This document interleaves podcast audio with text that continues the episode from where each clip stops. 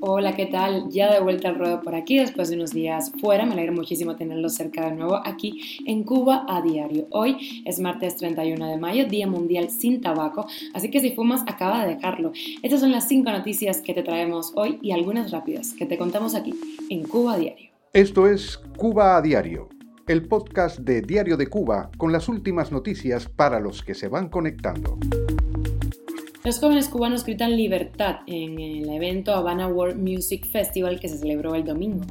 Habanos SA incrementa sus ingresos en divisas mientras aumenta la escasez de cigarros dentro de Cuba. Y hoy se le dice adiós a los nosobucos en la isla que tanto tiempo nos acompañaron. El gobierno cubano ha eliminado su uso obligatorio.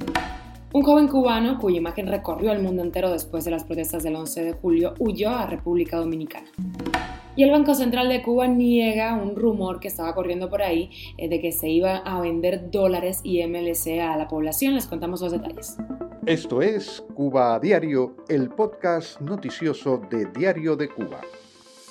Después de algunas prórrogas por el mal tiempo, el Havana World Music Festival, uno de los eventos alternativos más esperados por la juventud cubana, se celebró el domingo en la ciudad deportiva. Escuchen este momento que se vivió allí.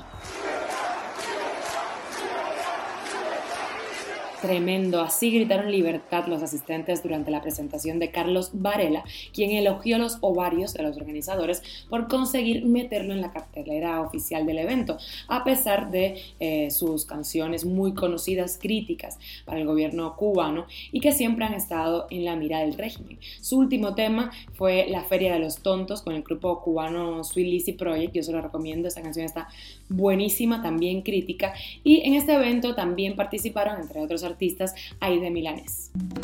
Y una económica, Habanos S.A. logró récord de noticas por ahí, ceritos vienen, 568 millones de dólares en negocios, que según el diario oficial Gramma se debe principalmente a la exportación. Sin embargo, en Cuba el cigarro está perdido, y es que según un funcionario del comercio mayorista, todo el cigarro que se pueda vender fuera lo sacan sin importar la escasez para los cubanos, quien tienen que recurrir al mercado negro. En Holguín, por ejemplo, una caja cuesta 120 pesos cubanos cuando el precio oficial es de 10. Los datos generales de Habanos SA para justificar este aumento eh, repentino en los ingresos no se han hecho públicos. Los últimos dos años, recordemos, la producción se vio afectada por la falta de insumos y el descontento de los productores de tabaco con los precios injustos que les paga el gobierno por sus cosechas. Cuba a diario. Y hoy se le dice adiós a la mascarilla en la isla. El gobierno elimina desde hoy el uso obligatorio de la mascarilla, una medida que ha estado vigente durante más de dos años en el país.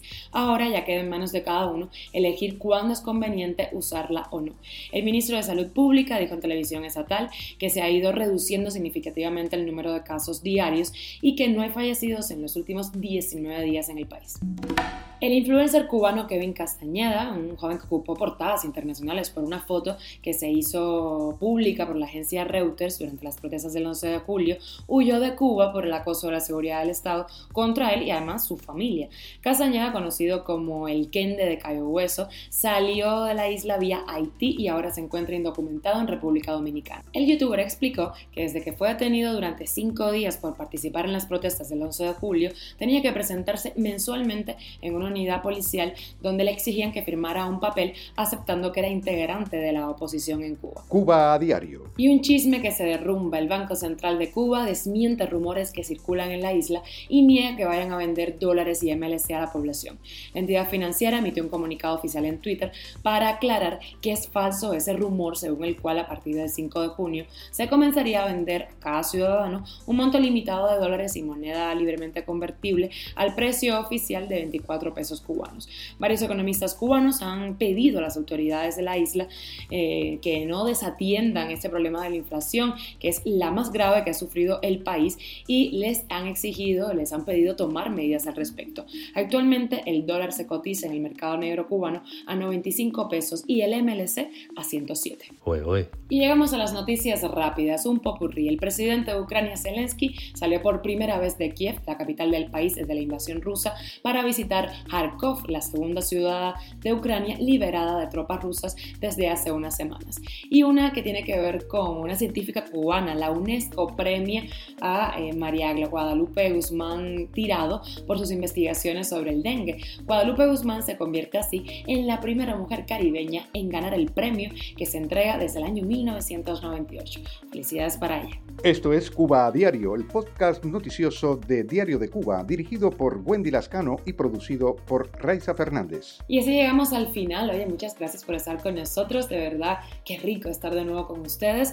Recuerden que nos pueden escuchar en Spotify, Telegram, Apple Podcast y Google Podcast y seguirnos en nuestras redes sociales. Yo soy Wendy Lascano, un beso y mañana nos volvemos a escuchar por esta vía.